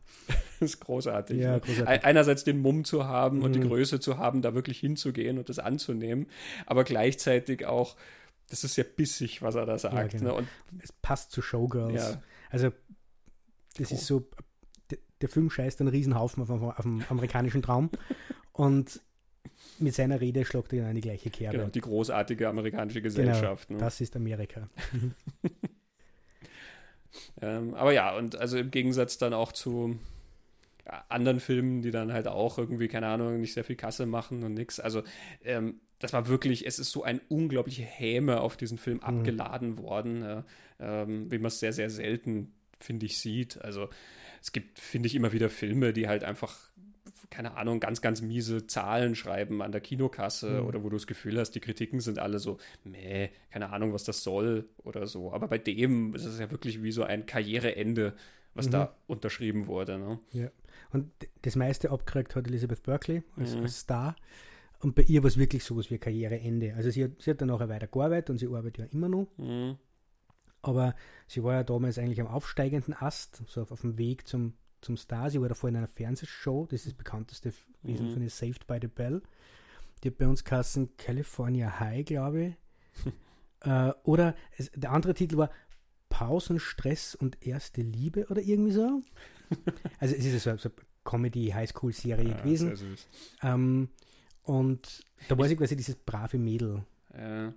Ich habe sie noch in so einem Abenteuer, auch so ein Jugendabenteuer mhm. gesehen, irgendwas mit dem Wolf ja, wie White sein. Wolf 2 oder so, was, was glaube ich im Fahrwasser von dem, ähm, wie heißt der mit Ethan Hawke, ähm, diese Jack London-Verfilmung. Äh, Wolfsblut, oder? Wolfsblut, genau. Ja. Ich glaube, in dem Fahrwasser gab es dann ja. halt Jugend und da war die halt in, in dem Ensemble drin. Und sie hat sich dann, glaube ich, recht auf die Schienen gehauen. Sie, sie erzählt ja, dass sie fünf Callbacks gehabt hat, also fünf Vorsprechen Mhm. für diese Naomi-Figur. und sie hat das dann volle Hütte abgekriegt, nämlich auch, dass sie eine schlechte Schauspielerin ist. Und wenn man sich den Film jetzt anschaut, die gibt sie da voll hinein. Also Ja. mit vö völligem Einsatz und Körpereinsatz haut sie die in diese Figur, die gibt dem Film alles, was sie Mhm. hat. Also es ist wirklich ir- irre, wie, wie sie die auf die Schienen haut. Verhoeven sagt in diesem Spiegel-Interview oder Spiegelgespräch, das ich da gefunden habe, er sagt, äh, dass ihre Performance hat Grenzen verschoben und das wurde ihr nicht äh, hoch angerechnet. Das hat den Menschen eher Angst gemacht. Also er, er streut ihr äh, 25 Jahre später oder 20 Jahre später nur Rosen. Und sie sagt, sie hat danach einfach wirklich äh, keine Jobs mehr gekriegt. Sie ist nirgendwo eingeladen worden, wenn sie sich beworben hat, hat sie nicht hingedürfen. Sie war Tänzerin, sie hat dann zum Tanzen aufgehört. Äh, es dürfte jahrelang sehr, sehr schwierig für sie gewesen sein, obwohl sie in den Jahren danach dann zumindest mit namhaften Regisseuren in kleine Rollen, Oliver Stone, eine Mhm. kleine Rolle in Any Given Sunday, in Geheimnis des Jahreskorpions von Woody Allen. Nein, nicht Mhm. Geheimnis des Jahreskorpions. Wie heißt der Film? Curse of the Jade Der Fluch des Scorpion, Jahreskorpions. Da hat es eine kleine Rolle. Aber ganz, ganz wenig und sie hat die volle Breitseiten Ja. gekriegt. Ja. Oder so Independent-Filme, Roger Dodger, wo sie mit Genau. ist. Aber das war dann ähm, 2002. 2002, Ja, Aber also da zum Beispiel, und, und man sieht in diesen anderen Filmen ja, dass sie das auch anders spielt und ähm, also da hast du dann auch nicht das Gefühl, dass da irgendwelche Defizite oder so wären. Mhm. Das ist einfach was anderes, ja. Also das ist so gewollt, wie das da ist. Aber ich habe hier als Beispiel mal mitgebracht aus der Cinema. Cinema hat sehr viele Seiten zu, für einen Verriss ähm, dieses Films äh, aufgewandt, vielleicht auch damit sie die ganzen schönen Bilder abdrucken können. ähm, aber hier, also sie schreiben, der Film wird in die Filmgeschichte eingehen, als Klassiker des schlechten Geschmacks und unfreiwilligen Humors. Dafür ist hauptsächlich Elizabeth Berkley verantwortlich, eine talentfreie Zone mit der Ausstrahlung und den ewig offenen Lippen einer Aufblaspuppe aus dem Pornoshop. Berkeley wird von ihren Brustwarzen, die immerhin zwei Ausdrücke zu bieten haben, weich und erigiert, glatt an die Wand gespielt. Für Naomi Malone, die White-Trash-Schlampe, deren höchstes Ziel im Leben die Hauptrolle in einer Nacktrevue ist, kann man sich keine bessere Besetzung vorstellen. Den letzten Satz finde ich dann wieder ganz interessant. Also das erste ist natürlich unglaublich Ja, das ist tief. das ist hart. Ja. Mhm. Ähm, den letzten Satz finde ich dann wieder interessant. Das, was, äh, man kann sich keine bessere Mhm. Besetzung vorstellen. Offensichtlich spielt sie die Frau so überzeugend, Mhm. dass die halt hier glauben, die ist so Die und ist so, deswegen ja. spielt sie schlecht. Mhm. Aber ja, stimmt doch eigentlich. Ne? Mhm. Ja. Also ich, ich, ich finde auch, ich, wenn ich mir das jetzt anschaue, ich habe früher auch oft gedacht, weil das alles so übertrieben erscheint, Ja. ne, wie ich jetzt vorhin gesagt habe, wie sie da ihr Fastfood um sich wirft. Das hat irgendwie was Lustiges an sich, weil sie so, so aggro Mhm. ist in dem Moment. Und weil sie halt oft, sie reißt die Augen so auf und, und sie tritt irgendwo dagegen und so. Und das, das wirkt alles immer so, ja, es ist Mhm. auch so ungefiltert irgendwie, ne? Und dann hat sie so einen naiven Blick auch oft drauf, ne? der halt irgendwie passt zu dem, wie das ist. Und ich gucke mir das an und denke mir, die ist so glaubwürdig in dem. Ja. Das ist genau diese Art Frau und diese Art Mädchen, das ist, glaube ich, total gut getroffen. Hm. Genau auch mit diesem, diesem dauernden Agro-Gehabe, dieses, dieses auf den Putz hauen und, und auch so selbstgerecht sich zu Hm. inszenieren. Ne? Ja. Dass man auf, auf jede, egal ob es eine echte Kränkung ist oder eine wahrgenommene Ja. Kränkung, aber dass man da gleich wie eine Furie Ja. durch die Luft springt. Ja. Ich finde, die macht das Mhm. super. Und gleichzeitig kommen wir da jetzt aber auch, über was wir noch gar nicht geredet haben. Es ist nicht so, dass der Film nicht tatsächlich Probleme hätte. Also er ist nicht nur falsch verstanden worden, glaube ich. Also das, was du gerade vorgelesen hast, offensichtlich haben die das gesehen, was der Film dir sagen will. Es hat ihnen halt nicht gefallen Mhm. äh, oder sie haben sich dafür angegriffen gefühlt und der Film ist total angriffig. Also ich fühle mich auch total angegriffen von dem Film und ärgere mich nachher, weil er so aggressiv ist. Ähm, aber sie haben dann den Sprung nicht geschafft Mhm. in der Betrachtung. Aber was mich zum Beispiel irritiert ist, ganz am Anfang wird sie eingeführt, äh, sie steigt, sie stoppt, steigt in das Auto und fährt mit diesem Typen mit. Und der erklärt ihr dann gleich mal, er hat einen Onkel, der kann ihr helfen, irgendwo einen Job zu kriegen. Und da ist ihr Koffer nur in dem Auto von dem und der gibt ihr 10 Dollar, damit sie im Casino spielen kann, während er den Onkel sucht. Mhm. Und natürlich, irgendwann dämmert ihr, der hat sie jetzt beschissen, der hat ihre Sachen gestohlen und ist weggefahren. Und das ist dann auch so. So, Mhm. gut. Und dann läuft der Film so weiter und ich denke mal, also zuerst schon mal denke ich mir im ersten Moment, was glaubt der, was in diesem Koffer drin ist? Das mehr wert ist als 10 Dollar, weil wo, wozu fladert er am armen Mädchen den Koffer und gibt ihr aber auch noch Geld? Sie glaubt es aber, also das heißt, sie wird ein bisschen als naiv präsentiert. Sie mhm. fällt auf diesen Mann hinein. Dann läuft der ganze Film so dahin und dann kommt zum Schluss auch nur der Reveal, also man, man sieht den Film, wie manipulativ sie dieses Spiel dann doch mitspielt und wie geschickt sie das mhm. eigentlich macht. Und dann kommt dieser Reveal zum Schluss, dass sie ja eh eigentlich aus, also so, so eine kriminelle Vorvergangenheit hat, Prostituierte war ähm, und ein bisschen soll das, glaube ich, diesen, diesen, da das die Auflösung ist für ihren Charakter, so habe ich mir gedacht, das soll vielleicht da suggerieren, warum kann sie denn die so, sie macht da so gut, ihren Körper mhm. so gut einsetzen. Es wird nämlich ein paar Mal vorher gesagt, ähm, so wie die tanzt, die, die weiß was, die kann was, was andere nicht haben, aber wo hat es das her, das wissen wir nicht. Ja, mach einen Background-Check. Und dann springe ich wieder am Anfang von dem Film. Ist sie jetzt eine, die nur verschleiert, was sie für einen Hintergrund hat, aber eigentlich ganz genau weiß, was sie tut? Warum fällt sie denn auf diesen schwindlichen Autostopp mit Typ eine und lässt sie ihren Koffer fladern. Eben, sie wird am Anfang als ganz naive Frau präsentiert, mhm. die es dann aber vielleicht doch nicht ist. Aber äh, es gibt mehrere so Sachen, wo das, glaube ich, nicht ein gewollter Bruch ist, sondern wo es vielleicht nicht ganz ausgeht. Ich glaube, es ist schon so gemeint, dass sie am Anfang sozusagen blauäugiger in das alles reinmarschiert, als sie dann zum Schluss sozusagen ist. Was natürlich wieder eine Entwicklung dann doch, ist kein Lerneffekt, aber es ist zumindest eine mhm. Entwicklung, die da stattfindet. Ich glaube schon, dass es so gemeint ist. Sie weiß halt relativ schnell, wie der Hase läuft. Aber du hast am Anfang zum Beispiel auch immer mal wieder solche Szenen, zum Beispiel bei diesem ersten Vorsprechen, wo die Mädels sich da alle aufstellen und dann kommt dieser eine mhm. Regisseur dorthin, äh, noch so eine Männerfigur, der mhm. extrem tief und, und ja. ähm, naja, ja, ähm, ich, ich, ich habe vergessen, wo ich es gelesen habe. Ähm, irgendein, weiß ich nicht, ob es bei Höfen sagt oder irgendjemand anders, verbale Vergewaltigung. Ja. Ähm, also ne, das ist schon sehr, sehr derb, wie der mit Ja, vor allem diese eine Szene, wo er diese eine Frau anschaut und, und sagt, habe ich die nicht schon mal wo gesehen? Sie sagt, ja, ich war da und sie haben gesagt, ich muss mir die Nasen richten lassen. Mhm. Und dann sagt er, ja, die Nase schaut jetzt super aus, aber, aber jetzt lässt er die, die, Ohren richten und schickt es wieder weg. Ist, aber da haben wir eigentlich wieder den schwarzen Humor. Ne? Ja. ist die Frage halt, ob du es lustig findest oder nicht. Ähm, ich aber lustig gefunden. Also da kommt also dieser, dieser Regisseur und stellt die da alle auf und die, die, die sollen dann da vortanzen und er wählt ein paar aus und Naomi ist unter denen und er beschwert sich ja dann, dass ihre Nippel nicht aufrecht stehen. Ne? Mhm. Und, und ähm, sie soll das gefälligst mit ein bisschen Eis und so machen. Und dann läuft sie ja weg und du siehst sie dann noch da vor dem Spiegel sitzen, hinter der Bühne. Und das hat sie ja schon mitgenommen irgendwie. Mhm. Also da ist sie schon sehr, sehr getroffen ja. von dem. Und dann kommt halt Crystal Corners und dann, dann, geht die Nummer halt wieder weiter mit was anderem. Ähm, ich glaube schon, dass diese Elemente dir sagen sollen, dass sie halt nicht so ähm, abgeklärt ist am Anfang, wie sie das zum Schluss ist sondern sie kriegt ja. das so nach und nach mit, wie da der Hase läuft und dann verwendet sie halt den, dieses Instrument, was sie hat, nämlich ihren Körper. Das, das lernt ja. sie und dann, dann legt sie das halt ab, dass sie da irgendwelche Hemmungen oder Probleme damit hat. Genau, aber da sind wir jetzt wieder am intellektuellen Level, finde ich. Also da überlegen wir uns, was wir uns Film mit dem sagen und da stimme ich dazu, dass, glaube ich, das so sein soll. Aber in der Reihenfolge und wie der Film das nach der Reihe erzählt, passt es für mich dann nicht zusammen.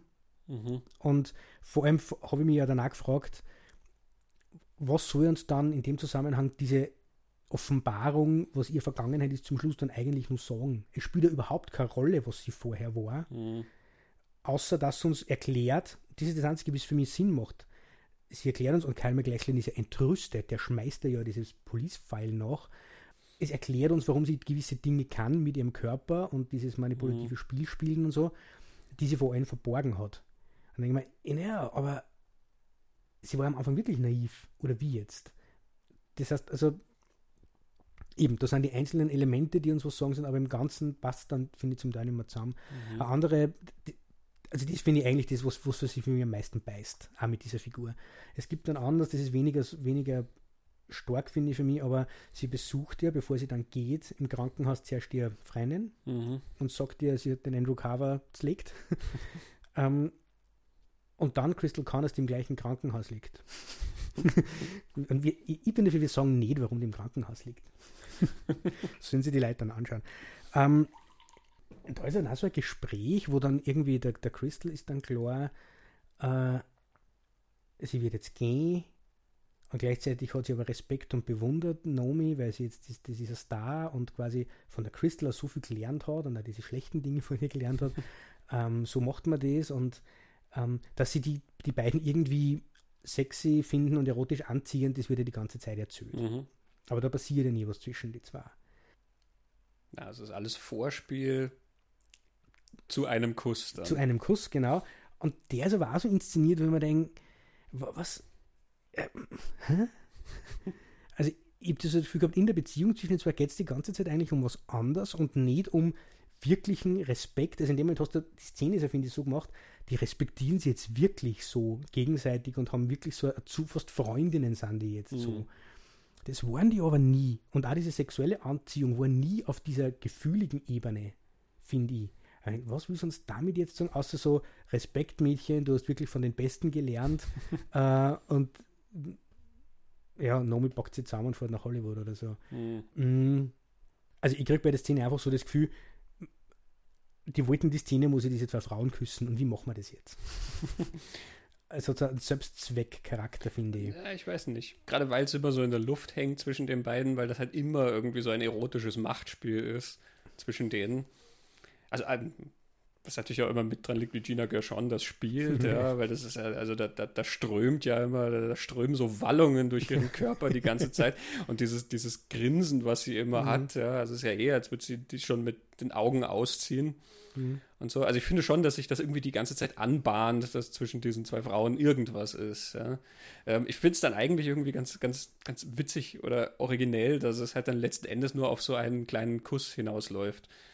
Es ist mhm. keine, keine große Lesben-Sex-Szene und sonst irgendwas. Es ist in einem Film, in dem eigentlich alles unglaublich groß ist und also die Sexszenen, die du hast, also eigentlich es gibt eine Sexszene und eine so, sagen wir mal, simulierte Sexszene, das ist dieser Lapdance, mhm. ähm, die sind ja auch unglaublich wüst und wild und es ist ja was, wo sich auch Leute immer sehr drüber lustig gemacht haben, wie sehr Nomi da aufdreht, ja, wie die ihren Körper da rumwirft. Aber so. Calm McLachlan ist ja beide Male völlig überfordert. Ich finde dem sein Gesicht, der spielt das auch super. Ja, ja, Oder super. sein eines Auge, weil er hat so eine Frisur, dass man immer nur sein rechtes Auge sieht. Ähm, also die, die, dreht ja da völlig auf und ich meine, das passt natürlich auch wieder Sharon Stone in Basic Instinct, die wirft sich ja auch vor und zurück und vor mhm. und zurück. Also das ist, sieht ja mehr nach Kampf aus mhm. als nach Sex oder halt als nach Liebe vor allem. Mhm. Ähm, und da dann, es ist einfach nur so ein kleiner Kuss irgendwie. Lippen und Zunge berühren sich da ganz sanft und dann ist das schon wieder vorbei. Irgendwie, weiß nicht, es hat was, ich weiß auch gar nicht, ob man es ob erklären muss. Also, mhm. ob, ob diese Sachen so funktionieren, dass man es dann immer in diesem, was exakt soll das jetzt bedeuten oder was, was hat das jetzt an, an dieser Stelle genauso, sondern irgendwie für mich funktioniert das eben gerade in diesem Gegensatz dann. Mhm. Ja, ich habe mich eben ertappt und das ist in dem Film geht es mir immer so, was soll das? Was? Das habe ich mich oft gefragt. Ja. Das habe ich oft gesehen und jetzt sehr viel macht jetzt Sinn für mich, eben in diese verschiedenen Ebenen, die er mhm. da, die er da zusammenschmeißt, auch ganz, ganz bewusst. Ähm, aber es bleiben dann doch noch diese paar Sachen über, wo man denkt, was, was, das, das passt mir dann nicht ganz ein. Und ich glaube, das ist das, was der Film mit ganz vielen Zuschauern macht und warum mhm. er, glaube ich, auch nur mal schwieriger ist, weil nicht nur ist er sehr ambitioniert, unangenehm und verlangt viel von dir als Zuschauer, sondern er hat halt auch seine schwierig, tatsächliche Schwierigkeiten, Dinge, die, die nicht so, so top funktionieren. Aber über das haben wir jetzt ja ganz wenig geredet. Ja, und ich finde gar nicht, dass da so viel. Also ich früher habe ich. Es wird auch immer weniger. Ich finde, es wird immer es, weniger. Ja. Deswegen, ne, der Film. Das schon. In, in, in, ich, ich habe dir ja eh, wo wir jetzt den Film in Vorbereitung nochmal geguckt haben, ich habe dir das ja auch geschrieben, dann mhm. irgendwie, ich glaube, ich habe mittlerweile genug europäische Filme gesehen, ähm, dass sich für mich da jetzt gar nichts mehr sperrt in, in mhm. diesem Film. Ja. Also ich finde, es ist der europäischste von den ja. amerikanischen Filmen, die Verhoeven gemacht hat. Vielleicht mit Ausnahme von Flesh and Blood, aber das war ja sogar noch eine Co-Produktion. Äh, Niederlande und Amerika. Mhm. Ähm, aber es ist wirklich der europäisch erzählteste Film. Es ist ja auch kein Genrefilm in dem Sinn, außer du nimmst diese From Rags to Riches Geschichte mhm. so ein bisschen als Genre-Ding her. Ne? Aber die anderen Filme sind Science Fiction und, und Thriller und Horror und ich mhm. weiß nicht was, Hollow Man zum Beispiel. Ne? Mhm. Ähm, die, die, folgen alle, die, die, arbeiten in so sehr ähm, in, in, in, so Schemata, mhm. ähm, die Verhöfen dann auf eine oder andere Weise auf den Kopf vielleicht stellt und, und damit arbeitet und so, aber die funktionieren in diesen Blaupausen. Ähm, Basic Instinct ist der einzige von diesen Filmen, der tatsächlich in, in der jetzigen Welt spielt, von seinen ja, Hollywood-Filmen. Ja, ja. Ne?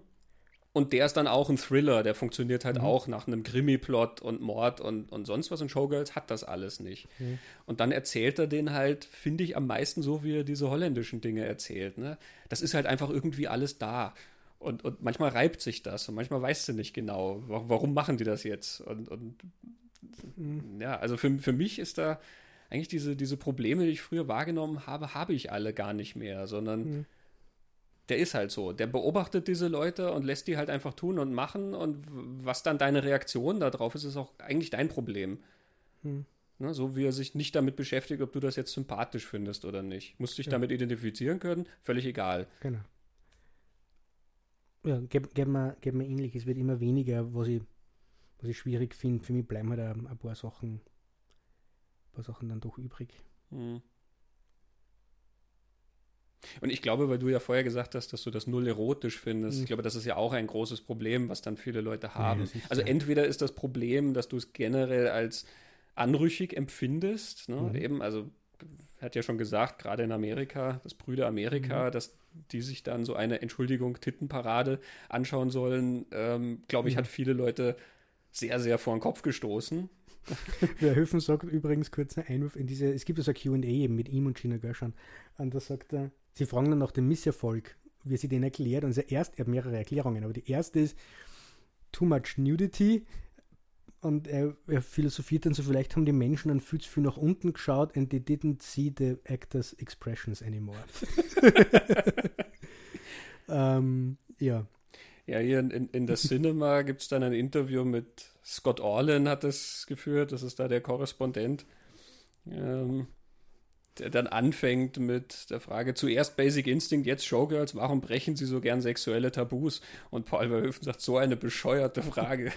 Ich wäre doch unnormal, wenn ich mich nicht für Sex interessieren würde. Ich wurde als sexuelles Wesen geboren, genau wie sie. und Scott Orlin hakt nach, aber sie behandeln in ihren Filmen dieses Thema wesentlich ausführlicher als ihre Kollegen. Und Verhoeven sagt, Warum sollte ich mich mit dem zufrieden geben, was andere bereits gemacht haben? Mit meinen Filmen will ich Grenzen überschreiten, neue Sichtweisen erschließen. Showgirls zeigt, wie die Macht der Sexualität eine Karriere vorantreiben kann. Das ist eine völlig normale Alltagserscheinung, die wir am Beispiel von oben ohne Tänzerinnen porträtieren. es gibt irgendwo auch ein Interview noch, aber ich weiß nicht mehr welches das war, ich erinnere mich nur dran, wo er gesagt hat, sein, sein großer Traum ist es, einmal in einem Mainstream-Film einen irrigierten Penis zu zeigen. Mhm. Ähm, also du merkst natürlich schon dieses Bedürfnis auch da auf Knöpfchen zu drücken, ja. aber gleichzeitig halt auch Sachen ungeschönt sozusagen darzustellen. Ja? Warum soll er sowas nicht zeigen können? Hm. Mhm. Ähm, also ich glaube, das ist natürlich ein großes Problem damit, aber ich glaube, selbst wenn du dann sagst, okay, ich habe kein Problem damit, dass der Film, dass es da um Erotik und Sex geht, dann schaust du ihn dir an und viele Leute finden es dann halt nicht erotisch und sexy. Mhm. Ähm, ich finde manches schon erotisch in dem Ding. Ich finde ich find die Körper sehr schön, also ich finde Elizabeth Berkeleys Körper ist sehr schön und der Körper von Gina Gershon ist auch sehr schön. Die gucke ich mir sehr gerne an. Das hat für mich eine erotische Komponente. Und es gibt dann diese eine Show, die die aufziehen, wo die alle in diesen, diesen Fetischkostümen dann da rumtanzen, wo die alle diese mit schwarzen. Ist das mit den Motorrädern? Ähm, haben die da Motorräder? Äh, vielleicht habe ich, ich glaube, Motorräder würden gut dazu passen. Ich, weiß nicht genau. Ja. Oder, oder ich habe zu sehr auf die schönen Körper geguckt, ja, aber wo die alle diese schwarzen Perücken ja. tragen und dann sind die in diesen komischen, ähm, ja, halt diese Fetisch. Ähm, Lederkostüme, mhm. die die da sind und so und diese langen Stiefel und so, ne? Und das ist halt was, diese langen Stiefel zum Beispiel, das, das sehe ich total gern. Das, das finde ich ansprechend. Also finde ich diese Show halt dann durchaus erotisch. Ich glaube halt, das ist was, was sehr eine persönliche Sache ja. natürlich ist, auf was man dann anspringt und was nicht. Ja. Ähm, es, es, gibt sicherlich sehr viele Leute, die das erotisch finden, weil sonst gäbe es diese Stripclubs nicht, wo viele mhm. Leute hingehen und sich das halt tatsächlich angucken. Ne? Mhm. Die Stripnummer von ihr zum Beispiel, ja, meine Güte, wie gesagt, der Körper, den, den finde ich dann schon mhm. sehr schön. Ähm, aber das um die Stange drehen und sowas, damit habe ich zum Beispiel nie was anfangen können. Ja, da ne? wo sie die Stangen dann abschlägt. So. das ist natürlich ein sehr suggestives Bild. Ist, ne? ich, ich, habe da dieses Buch Cinema mit S mhm. äh, über die Entwicklung des erotischen Films und sowas. Und da ist das auch als Standbild dann natürlich drin, ja. in so einer Reihe von suggestiven Bildern, ne? wie, mhm. wie das immer sozusagen kodiert wird. Ne? Der, mhm. Gerade weil Phallus-Symbole im, im Film mhm. ist ja immer noch ein Problem, das darzustellen. Also wird es mhm. immer irgendwie genau. verschlüsselt und hier ist es halt natürlich nicht sehr subtil verschlüsselt, wie nichts an dem Film subtil ist. Ja, also, also auf mich hat überhaupt nicht äh, erotisch gewirkt, sondern es, es, hat für mich dann so ein, oder sondern, das ist wirklich so ein, so ein Nebenschauplatz, ein Nebengedanke, den ich gehabt habe, dass er da die, die Welt, die er da sagt, ist ja eine, wo die Frauen sind, sind Sexsymbole für Männer und sind mhm. in einer mhm. Art und Weise präsentiert, wie auf der einen Seite wahrscheinlich Männer Frauen gern sehen, mhm. aber auf der anderen Seite, wie mittlerweile ja akzeptiert ist, dass Männer Frauen zu sehen haben. Also so, so Stripclubs und solche Shows, die sind per Definition erotisch und sexy, weil nackte Körper dort zu mhm. sehen sind. Und vielleicht sind sie es aber auch gar nicht. Aber das wird nicht in Frage gestellt. Das, wenn man dann auch noch irgendwie denkt, das ist ja schon so eine recht ähm, fixierte Form von Erotik, mhm. eigentlich, die, die in Vegas da präsentiert wird und in diese Etablissements auch präsentiert wird. Ähm, aber das ist wirklich nur so ein Neben, Nebengedanke von mir, weil der eigentlich mit, mit, dem Film gar nichts zu tun hat. Das, mhm. das ist im Film ja auch nicht Thema, was ich da gesagt habe. Genau, aber eben, Verhoeven mhm. hat ja nie den Anspruch dort, dass er sagt, ja, das soll erotisch sein genau, oder nicht. Sozusagen, ob man es dann findet oder nicht, ist halt einfach so eine persönliche Geschichte. Ja. Ähm, ich denke halt, dass viele Leute das auch, das ist ja auch was, was sich dann sehr leicht, wo man sich sehr leicht drüber lustig machen kann dann. Ne? Also mhm. ähm, die, die, diese Art von, von Häme, die der Film geerntet hat, ja auch immer viel damit zu tun, dass man sich lustig darüber macht. Ähm, und natürlich so eine Art von Darstellung, da kann man dann sehr leicht drüber lachen. Ne? Egal, ob man jetzt peinlich berührt ist mhm. oder weil man halt einfach findet nach dem Motto, hey, das soll sexy sein, das ist überhaupt nicht sexy, das ist einfach nur eine Parade von blanken Ärschen. Mhm. Ähm, da kann man immer sehr leicht dann Witze drüber machen, wie ja auch passiert ist. Genau, und weil der Kontext ja immer der ist, selbst wenn man sexy und erotisch findet, präsentiert er ja dafür immer die andere Seite. Der Grund, warum da die überhaupt das so sagen, mhm. ist, weil es der Kohle wollen. Die meinen nichts davon ernst, da geht es null um die, sondern es ist immer nur Mittel zum Zweck und mhm. Mittel zu Geld und Mittel zum, zur Macht. Und es hat eben dann nur so diese, diese Metaebene, so quasi, du gehst jetzt ins Kino und schaust dir einen Film über das an, wo, wo das ja genauso mhm. gesagt wird. Er sagt ja wirklich alles. Er suggeriert da ja nicht durch, durch Schnitte, dass da eine komplett nackte Frau steht, die tanzt, aber du siehst nur gewisse Körperteile von ihr, sondern du siehst eine nackte Frau, die da tanzt. Mhm. Und die Shows siehst du da in aller Ausführlichkeit. Also das kommt dann, finde ich, auch noch dazu. Er, er bringt dir das quasi ins andere Medium, ins Kino. Und ich glaube, über das haben ganz viele Leute damals auch diskutiert. Fällt der Film nicht auf sich selber ein? Oder macht der Film nicht Dinge, die er eigentlich kritisieren will, in Wirklichkeit selber in seiner Art und Weise, wie er da diese mhm. Shows und Frauen und Körper eigentlich und Sexualität eigentlich präsentiert? Aber das ist eine Frage, die überlasse jetzt im Publikum, weil über die kommen wir jetzt, glaube ich, auch noch stundenlang diskutieren. Ja, die ist ja lang und da kommst ja. du auch in sehr viele Sachen rein, weil das gleiche Argument gab es bei Natural Born Killers. Genau. Ne? Und das ist generell immer eins, wenn du bestimmte Themen hm. anpackst und so, dann bist du nicht durch die Darstellung dann sowieso schon sozusagen genau. Komplize Genau. Und ich glaube, es ist bei Showgirls auch gar nicht so leicht zu beantworten, zu sagen, ja, das tut oder nein, das tut er nicht. Man müsste mhm. sich dann gewisse Sequenzen anschauen und überlegen, tut das oder tut das nicht. Ähnlich wie wir beim Ice White Shut ja darüber diskutiert haben, Nicole Kidman, wie sie inszeniert ist, ganz mhm. am Anfang. Ähm, mir fällt jetzt bei Showgirls alleine durch die, die kompletten Kontext eigentlich nichts ein, wo, wo der Film in seine eigene Falle tappt. Aber es mag sein, dass er, mh, mm, dass er das vielleicht doch tut. Ich denke jetzt kurz nach, mir, mir fällt zum Beispiel diese, genau, wie man über James geredet, der ist ein eher künstlerisch mhm. angehauchtes Ding. Ich habe mir beim ersten, zweiten und dritten Mal anschauen irgendwie denkt, was ist zwischen dem, was alle anderen machen und der macht der große Unterschied? ähm, und das war dann vielleicht so eine Sequenz, wo man drüber nachdenken konnte, da kriegt der Film die Unterscheidungen immer hin. Mhm. Jetzt beim vierten Mal anschauen, sehe ich da schon einen Unterschied in der Art und Weise, wie dies, diese mhm. Nummer da inszeniert ist und, und gemacht ist im Gegensatz zu diesen Revues, wo Nomi dann tanzt oder vorher in diesem Striplokal. Ähm, aber sie ist keine besonders scharf gemachte Trennung, finde ich. Also, nee. ja, aber das nur so als. Soll es wahrscheinlich auch nicht sein. Ne? Mhm. Ja, ich habe auch nicht das Gefühl, dass er in, in, in dieses Ding reintappt, was ja damit anfängt, dass ähm, ich nicht das Gefühl habe, dass sozusagen das, wie die Frauen dort dargestellt werden, dass das was Ausbeuterisches an sich hat. Ja, also ich, ich, ich, mhm. Also, dass der Film das ausbeutet. Genau, also ja. ähm, sozusagen die Welt, die ja dargestellt wird, also ist dann sowieso die Frage, ist das was Ausbeuterisches oder nicht, weil es macht sowieso jeder freiwillig mit. Ähm, aber dann weiß ich ja auch nicht, sozusagen die Männer, wie sie da dargestellt werden, wie die dann mit den Frauen umspringen. Ähm, und die als Ware betrachten, mhm. ähm, habe ich ja nicht das Gefühl, dass dann die Leute, die den Film gemacht haben, genauso das ansehen und dass die Frauen dann in irgendeiner Weise benutzt werden mhm. für diesen Film. Also habe ich dann sozusagen da schon eine Unterscheidung. Und mhm. deswegen finde ich nicht, dass der Film das so übernimmt. Ne? Ja. Aber gut, also ja, wir, wir sind jetzt, wir kommen jetzt trotzdem da rein, dass wir darüber debattieren, über die Frage. Wahrscheinlich, weil sie doch ganz interessant ist. Und weil man halt merkt, dass der Film irgendwie schon, der, der, der löst sehr viele Sachen aus. Ne? Irgendwie, ja. ich, ich, ich finde, und wahrscheinlich ist das auch der Grund, warum er so interessant ist. Egal, ob man ihn gut findet oder schlecht oder so, aber er löst was aus und er stellt irgendwie so viele Fragen. Also er, er, er ja. irgendwie muss man sich mit diesem Film arrangieren, ja. Und manchmal mhm. macht man es, indem man ihn dann äh, zerreißt vielleicht oder indem man ihn ironisch feiert. Das gibt es ja auch sehr, sehr viel. Ja, Leute, die diesen Audiokommentar. Ja, genau. Diese, mhm. Dieser Komiker, der den Film quasi als ganz großartig, the greatest movie of all time, mhm. feiert und du merkst aber, es hat was Ironisches irgendwie mhm. an sich. Trotzdem ist es eine Art von Liebe, die er dann dort mhm. äußert. Ne?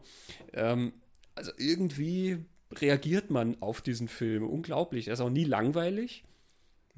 und, und also die wenigsten Reaktionen, die du findest, ist, dass Leute das einfach nur mit den Schultern zucken und sagen, ja, hm. Mhm. Er ist emotional total manipulativ und das meine ich jetzt im, im besten Wortsinn, wie wir schon drüber geredet haben, ja, jede, jedes romantische Drama manipuliert die emotional, mhm. dass du das total traurig findest oder total romantisch und jeder Horrorfilm macht es mit dir. Und Showgirls macht es auch, nur er, er provoziert, finde ich, einfach eine Aggression, eine massive Aggression. Und äh, das ist halt schon mal ein Gefühl, in das er die bringen, dem du nicht gern bist. Mhm. Du bist in einem Angstgefühl, wenn du der Horror anschaust, nicht gerne, aber du weißt da, wenn du in einen Horrorfilm begibst, er manipuliert dich in die Angst, aber du kriegst da die, die Rettung zum Schluss, meistens. ähm, und Showgirls gibt er das alles nicht. Der, der, der, der reibt einen auf und ich glaube, dann gehen wir auf, aus dem Film außer total verehrt. Also mir geht so, ich bin total grantig auf irgendwas. Einfach, wenn mir der Film, glaube ich, die ganze Zeit so anschreit.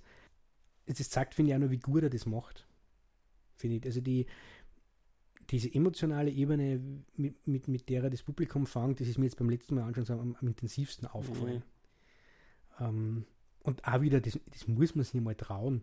Oder blöd gesagt, wenn man das macht und glaubt, dass man damit viel Geld verdient, äh, das habe ich mir jetzt dann auch wieder gedacht. Wenn man das alles so macht und dann glaubt, da kommt man Millionen damit machen, also so gesehen wundert es mich ja nicht, dass das eher auf so einem Independent-Niveau gelaufen ist. ja, wobei da kann ich vielleicht Robert Evans, also ich zitiere ja aus äh, Joe Esterhaas Buch Hollywood Animal, ähm, wo es einige ganz schmackige Zitate über die Entstehung von Showgirls und überhaupt über die Karriere von Joe Esterhaas gibt. Inwieweit das alles stimmt, mag man dann für sich entscheiden. Aber Robert Evans hat so reagiert auf die, die Idee von Showgirls, wo das zuerst mal ins Gespräch kam. Esterhaas und Verhöfen nach Basic Instinct wieder zusammen. Lab-Tänzerin, Musik, Titten und Ärsche und Muschis sagt mir einen, der sich diesen Film nicht ansehen will. okay. Tja. Hm. Ja, ich, ich, glaube natürlich auch. Also der Film war ja gerade in Amerika dann mit diesem Erwachsenen-Rating, ne, das mhm. NC-17, äh, was schon dann große Teile ausgeschlossen hat. Joe Esterhaas hat ja irgendwie dann den, den, den jüngeren Leuten geraten, sie sollen sich gefälschte Ausweise zulegen, dass sie sich diesen Film angucken können. Ähm, ja, hm. also natürlich ist das problematisch. Das ist, glaube ich, so die Art von Film, die du halt nur an einem Punkt in deiner Karriere machen kannst, nachdem du eine Reihe von massiven ja, Hits gelandet hast, ja, und sowohl Verhöfen hatte eine Reihe von massiven Hits, wie auch Esther Haas hatte eine Reihe mhm. von massiven Hits geschrieben. Ähm, und dann bist du halt an so einem Punkt, wo du sagen kannst, wir machen das jetzt. Und wenn dann Leute so wie Robert Evans hier reagieren mhm. ja, drauf, ähm, dann sagt ihr, ja, ja, klar, so machen wir das. Und dann können die diesen Film genauso durchziehen, wie sie das wollen. Und mhm. er ist dann einfach, was er ist. Ne? Ja. Ich habe jetzt vielleicht zum Abschluss nur so ein nur mit Elizabeth Berkeley ein bisschen beschäftigt, so geschaut, was, was ist denn geworden aus ihr wie, wie steht sie jetzt zu, zu dieser Vergangenheit irgendwie, ähm, weil sie so einen Einfluss auf ihre Karriere gehabt hat und sie dürfen schon ihren Frieden irgendwie damit gemacht haben. Es gibt, habe ja vorher gesagt, es gibt diese, kann man sich auf YouTube anschauen, diese Rede, die ist da heute bei so einem Screening in Los mhm. Angeles vor nicht, drei, vier Jahren, zwei, drei Jahren. Mhm. Aber sie kann ja drüber lachen mittlerweile. Also sie hat in der Jimmy Fallon Show hat sie mal so einen Sketch gegeben, ähm, wo es diesen Saved by the Bell, diese Serie quasi reinszeniert haben mit alle Darsteller wieder und sie spielt diese Jessie-Figur wieder. Und der Joke in diesem Sketch ist, Jimmy Fallon ist ein Charakter in der Serie und es geht darum, jetzt ist dann der Prom und alle gehen auf den Prom, nur er, Jimmy Fallon, hat kein Date, weil er, er geht nicht auf den Prom. Und dann so, oh, alle sind ganz traurig und so. Und ähm, na, er geht durch New York, er will Comedian werden und er will eigene Late-Night-Talkshow haben. Und der Joke, der dann kommt, ist, dass halt einer von den Figuren sagt, ja, du in einer Late-Night-Talkshow, das ist ja ungefähr so, wie wenn man glaubt, dass Jessie irgendwann einmal Stripperin wird. ähm, und es ist halt Liz Berkeley, die dann dort steht und ganz ja. entrüstet schaut, aber sie hat dann, sie kann 20 Jahre später auch drüber lachen. Sie mhm. sagt aber auch, das war sehr, sehr schmerzhaft und sehr, sehr schwer damals, ja. Naja, ich meine, wenn du solche Sachen mhm. über dich lesen musst, wie das, was ich da jetzt zum Beispiel ja. aus der Cinema vorgelesen habe, und ich meine, die Cinema hat sie nicht gelesen, weil das Deutsch ist, mhm. aber das ist ja auch nur beispielhaft mhm. dafür, was da über die Frau ausgekübelt wurde. Ne? Ja. Ähm, boah. Also sie ist. Äh, und die war 21 zu dem Zeitpunkt. Genau. Und sie ist nicht unbeschadet aus dem hervorgegangen. Wer mhm. hat sie ja mit Starship Troopers mehr als rehabilitiert. Das war ein ja. Bombenhit. Gina Gershon und Kyle McLachlan. Bei Kyle McLachlan vergisst man ständig, dass der in dem Film war, glaube ich. Mhm. Und Gina Gershon, das hat ihr eher geholfen, das sagt er sie. Sie hat mhm. noch Showgirls eher so einen Boost in der Karriere gehabt aber sie spürt es auch anders. Ja, sie hat auch die viel dankbarere Rolle. Also mhm. sie ist diese, ähm, die, in Anführungszeichen, böse Bitch, die sie da spielt. Ja, das ist mhm. so eine Rolle, bei der sie ja auch immer so wirkt, als hätte sie Spaß daran, genau. weil die Figur diesen Spaß daran ja. hatte. Wenn Gina Gershon die Elizabeth Berkeley-Rolle hätte spielen sollen, hätte sie das alles abgekriegt, mhm. ähm, weil sie es ernsthaft spielen hätte müssen. Mhm. Während so, sie kann immer dann eben dieses, dieses wissende Lächeln da drauf haben und immer so ein bisschen damit spielen, wie so eine Katze irgendwie, so dieses was sie die ganze Zeit macht und dadurch, ähm, das, das kommt dem sehr zugute, so wie viele Leute den Film eben auf ironische Weise dann toll oder lustig finden mhm. oder so. Ähm, da passt das rein, sie spielt das, als wäre es High Camp. Ne? Ja, genau. Und es passt trotzdem aber zur Figur, ja. weil ja das, glaube ich, so die Art und Weise ist, wie sie diese Crystal Connors mit dieser Welt arrangiert hat. Mhm. Sie nimmt das Spiel als Spiel so auf und sie spielt das Spiel mit und, und holt aber das Beste für, für sich selber dabei aus. Genau. Deswegen kannst du auch lachen, sie nimmt das alles nicht so ernst. Aber sie, sie ist ja auch in einer Position, wo sie sich das leisten kann. Zumindest eine Zeit lang. ja, ich glaube, mhm dass wir da jetzt sehr umfassend über Showgirls geredet haben. Es, genau. es, gibt, wir haben ja an einigen Stellen so ein paar Fässer noch gar nicht aufgemacht, mhm. aber ähm, das überlassen wir jetzt den, den, den Leuten, die zuhören. Ich hoffe, es ist jetzt jeder so motiviert, dass sich Showgirls ja, wieder anzuschauen und vielleicht den einen oder anderen Blick drauf zu werfen mal. Und ja, äh, bis dahin, also wir, wir freuen uns auf Rückmeldungen. Ja, ja damit. Sollte jemand auch jetzt Showgirls mit neuen Augen sehen, hören wir sehr gerne davon. Mhm. Alles klar. In diesem Sinne, Christoph, vielen Dank für das interessante Gespräch. Vielen Dank für das interessante Gespräch. Ciao. Tschüss.